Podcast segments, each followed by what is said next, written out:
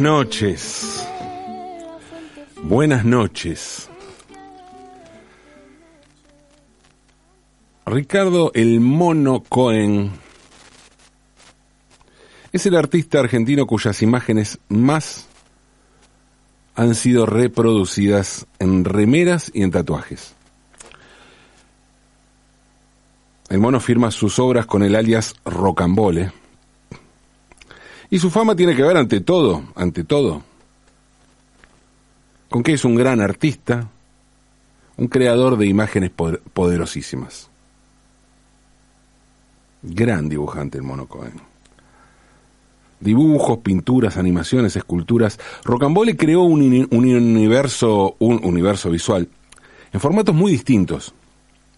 Pero lo que lo llevó a la cima de la popularidad,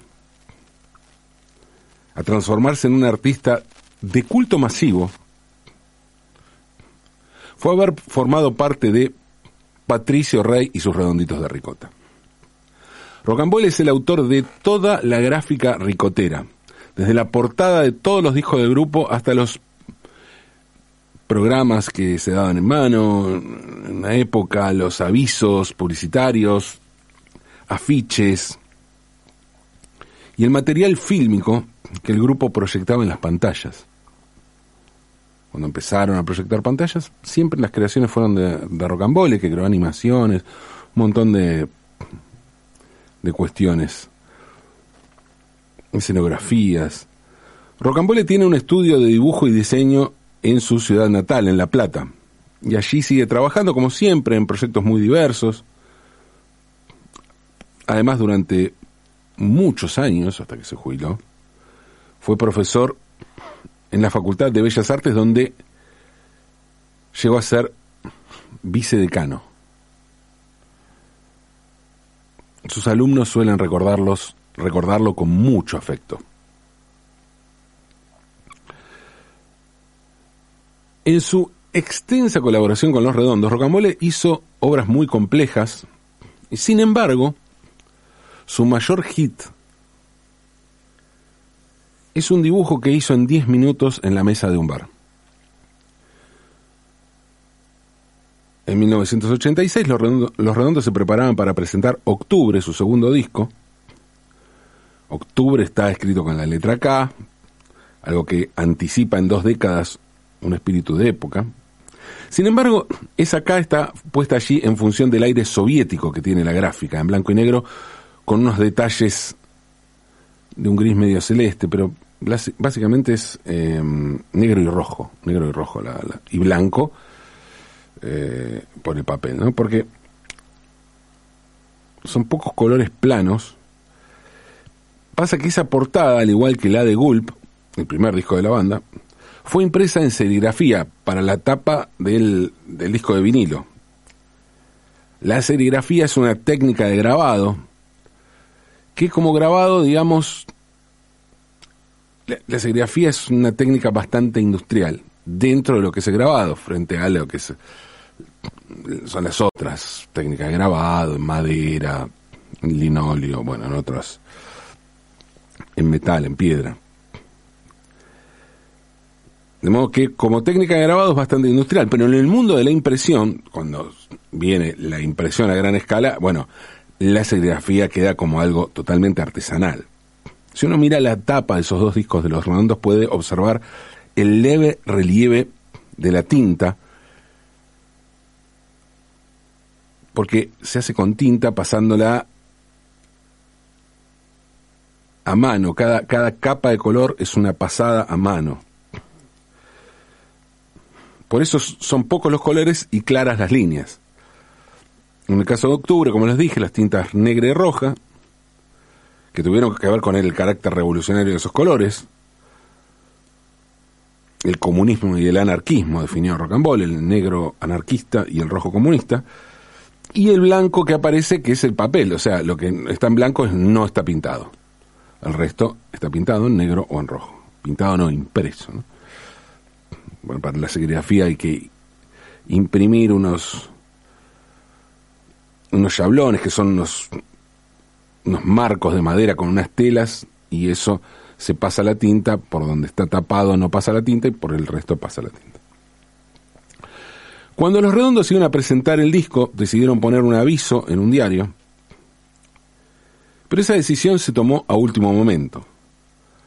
La negra Polly le avisó al mono Cohen a las 3 de la tarde, le avisó, que el aviso tenía que entregarse antes de las 6.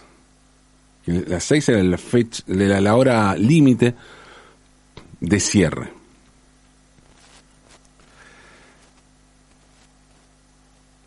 Por suerte, Rocambole ya tenía en mente algunas ideas de dibujos que habían quedado fuera de la gráfica de octubre, le, apasionaba además la, temática revolucionaria, había hecho varios laburos, siguió laburando sobre el tema, y cuando le encargaron el dibujo para ese aviso, el dibujante fue a una, librería, compró cartulina negra y un liquid paper, porque no estaba, no, estaba en su estudio, no tenía los materiales, compró cartulina negra y un liquid paper, se sentó en un bar, y en 10 minutos tenía el dibujo listo.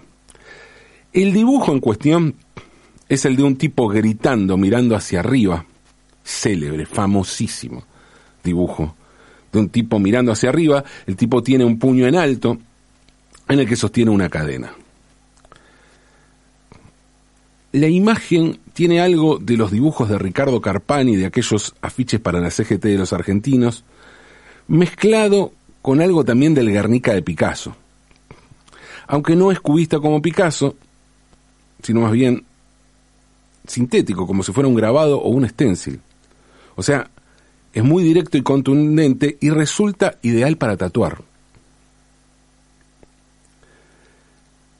Pero además, el tipo que aparece ahí no tiene el sufrimiento de los personajes bombardeados que pintó Picasso en el Guernica, y sí tiene la fuerza arrolladora de la liberación de los dibujos de laburantes que hacía Carpani. El grito del personaje de Rocambole no está en el puño. No está en la boca, perdón. Está en el puño, pero sobre todo está en el cuello. En ese cuello de tendones marcados, en ese cuello apretado hasta volverse tridimensional y transparente. Sí, para destacar bien esa tensión del cuello rocambole, lo hace transparente, como sostenido por unas columnas. Esas, esos tendones son columnas que sostienen ese cuello y en realidad lo que sostienen es ese grito, es ese gesto de fuerza y de liberación. El grito del personaje está en el cuello y en el puño, y el puño con la cadena además el puño como ícono revolucionario, universal, el puño como liberación. Un puño capaz de romper las cadenas de cualquier yugo, y por todo eso el dibujo es perfecto. Es perfecto, contundente. Tal vez el poco tiempo que tenía lo hizo hacer, lo, lo llevó a hacer lo más sintético y eso le suma aún más al dibujo. Sí, por todo eso el dibujo es perfecto y por todo eso se transformó en un ícono, por todo eso una imagen creada a las apuradas para un pequeño aviso publicitario hoy luce en miles de remeras y de tatuajes. Rocambole confió en el poder del grito y en el poder del puño. Era consciente de lo revolucionario que puede resultar un puño cuando se trata de alzarse contra las injusticias. El primer uso conocido del puño cerrado como símbolo de lucha fue durante la Revolución Francesa, pero la de 1948, la que terminó con la abdicación del rey Luis Felipe I y con la instauración de la Segunda República Francesa. Hay un cuadro de ese año que pintó Honoré Daumier, donde se pueden ver algunos manifestantes marchando contra la monarquía con el puño en alto. Ese es el primer registro que se tiene de un puño como símbolo de lucha. En 1917 aparece el puño por primera vez, pero como gráfica, como iconografía. El puño esta vez fue utilizado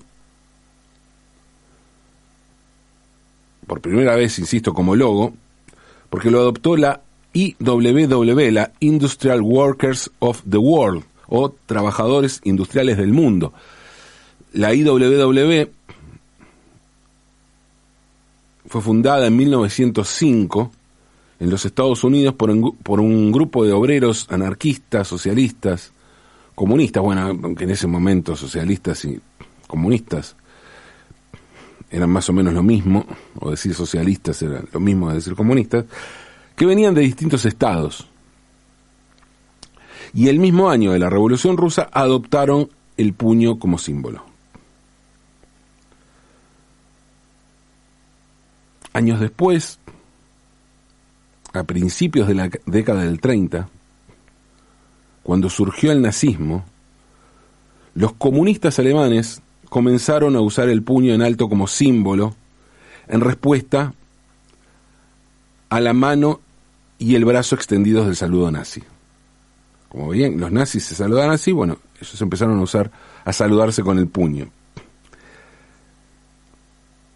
El saludo comunista del puño lo, popularizó en Alemania la Rotfront Kann Verbund, que era la RFB, o Liga de Combatientes del Frente Rojo, también conocida como la como Rotfront, que era la organización armada del Partido Comunista Alemán. Sin embargo, donde se volvió más popular el puño levantado fue en España. Al igual que en Alemania, saludar con un puño levantado era la respuesta al saludo franquista. Y el saludo franquista era igual que el saludo nazi o que el saludo fascista en Italia, ¿no? El mismo. brazo extendido, mano extendida. Mano abierta, extendida boca abajo. Los, eh, franquistas españoles como que levantaban más, tenían la, mano un poco más perpendicular al suelo, digamos. No tal el del brazo extendido, sino un poco, pero bueno, parecido.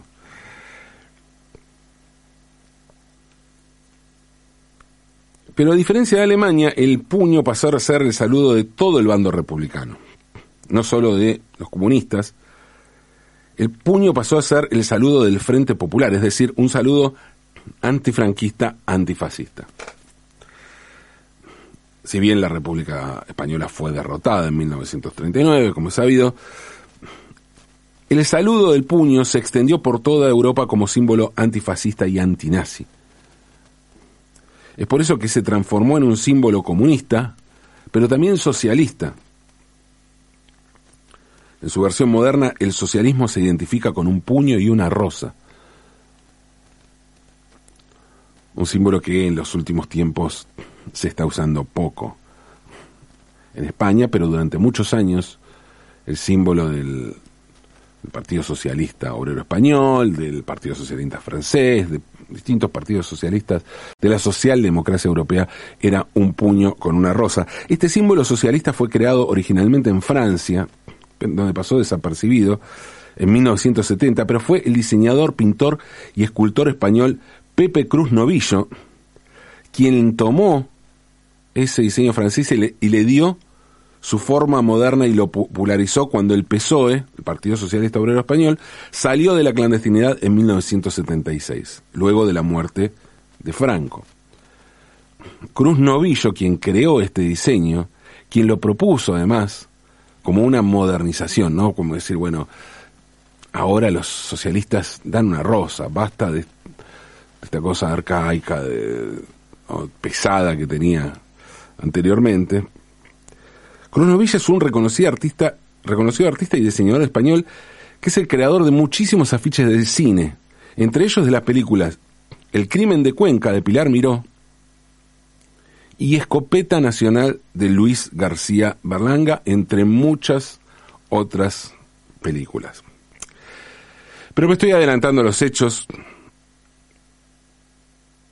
porque hablaba, decía que en España se popularizó el saludo del puño en alto. Y esto es así, o sea, desde España se popularizó a toda Europa el saludo del puño en alto como saludo antifascista. Pero en la gráfica, si bien estaba el antecedente de la IWW, cuando se, donde se popularizó y se, se empezó a expandir fue en México. El símbolo impreso del puño fue popularizado en 1948 por el Taller Gráfica Popular, una imprenta de México que usaba el arte y las imágenes para apoyar distintas causas revolucionarias. De México cruzó la frontera, pasó a los Estados Unidos en los años 60 cuando el artista, eh, cuando un artista y activista eh, estadounidense iba a producir una versión simplificada del puño que usaban los mexicanos para el Comité Coordinador Estudiantil No Violento, el Student Non-Violent Coordinating Committee. A su vez, esta versión fue usada más tarde por Students for a Democratic Society y por el movimiento Black Power, que era una escisión del movimiento de los derechos civiles con lo cual también se empezó a asociar el puño con los movimientos de liberación de afrodescendientes. Y fue en ese contexto justamente que en 1968 la, la imagen del puño dio la vuelta al mundo durante los Juegos Olímpicos de México, cuando los atletas estadounidenses y negros, Tommy Smith y John Carlos, saludaron con el puño en alto desde el podio mientras recibían la medalla de oro y de bronce respectivamente. imagen fuertísima en el contexto de los Juegos Olímpicos 68. El gesto fue visto entonces como una protesta al trato que la población negra recibía en los Estados Unidos y un apoyo al Black Power. Años después, en su autobiografía, Tommy Smith escribió que aquello fue un saludo por los derechos, por los derechos humanos, dándole un carácter un poco más general, no, no poniendo específicamente el, el foco allí, diciendo, ampliando un poco la lucha de alguna manera, pero como sea, el gesto tuvo un claro contenido político. Ese mismo año, del otro lado del Océano Atlántico, el puño se convertiría en un símbolo de las revueltas estudiantiles en Francia, conocida como el Mayo francés. Hay un afiche famoso del Mayo francés en el que se ve una chimenea de una fábrica coronada por un puño cerrado, donde se lee La lutte continue, la lucha continúa. Y también en 1968 el puño aparece por primera vez como símbolo feminista en la protesta contra el concurso de Miss eh, Universo, de Miss América, perdón, organizado por la escritora, periodista y activista feminista y de izquierda estadounidense Robin Morgan. Este puño iba a quedar tan vinculado a la imagen, al discurso de, de Robin Morgan, que iba a aparecer también en la portada de dos libros de esta, de esta escritora activista. Sisterhood is Powerful, de 1970, y Sisterhood is Forever, un libro publicado mucho después en 2003. De modo que Morgan es la responsable de la asociación de este símbolo, el puño, con el feminismo, que se iba a volver muy popular años después. Para los irlandeses, el puño cerrado es un símbolo de lucha contra la dominación británica. Y en Sudáfrica, Nelson Mandela también usó el puño cerrado como saludo cuando salió de la prisión de Victor Verster en 1990 tras pasar 28 años preso en su país. El mensaje de Mandela con el puño en alto era claro, la lucha continúa. Y vaya que continuó, cuatro años después Mandela se convertiría en presidente de Sudáfrica, el primer presidente negro de la historia tras el fin del apartheid. Hay otro puño bastante curioso, y es el llamado puño de Gonzo. Este es un puño muy particular porque es un puño con dos pulgares y cuatro dedos sujetando, sujetando un botón de peyote. Y ese símbolo fue usado originalmente en la campaña del escritor Hunter Thompson, creador y máximo exponente del periodismo gonzo, para su campaña para ser sheriff de Aspen, Colorado, en 1970. El puño de Gonzo se convirtió en un símbolo de Hunter, de Hunter Thompson y del periodismo gonzo en general. Pero bueno, no todo puño es rebelde, ¿no? Y no toda rebeldía es contracultural y revolucionaria, y mucho menos de izquierda. Existe un puño blanco y levantarlo significa adherir al grupo racista Poder Blanco, una respuesta burda pero efectiva al Black Power, ¿no? El White Power. Este símbolo tuvo cierta notoriedad cuando lo usó como saludo el terrorista ultraderechista noruego Anders Behring Breivik al momento de recibir en 2011 su condena a 21 años de prisión por el asesinato de 87 personas. Breivik tiene hoy 43 años y se ha declarado a sí mismo nazi, fascista, enemigo del marxismo cultural y del Islam, y ha negado ser cristiano, como se dijo, pues explicó que su religión es el odinismo.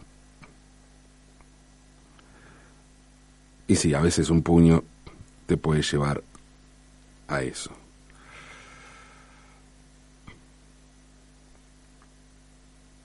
es que cada quien entiende la rebeldía como puede o quiere. Eso sí, a pesar de todo, el puño sigue siendo un símbolo de lucha y de lucha colectiva. Hace poco, Araceli Matos mandó una foto bellísima donde se ve a, dos de los comunistas más célebres e imprescindibles de América Latina, a Mercedes Sosa y Oscar Niemeyer, el arquitecto brasileño, ambos comunistas levantando el puño izquierdo. Porque, entre otras cosas, el puño puede sintetizar la fuerza que tienen los dedos cuando se juntan y van en una misma dirección. Levantemos los puños, camaradas. Puños marxistas, feministas, black power o ricoteros. Siempre, siempre con el puño en alto. Y eso sí, hasta el absurdismo siempre aunque es de noche.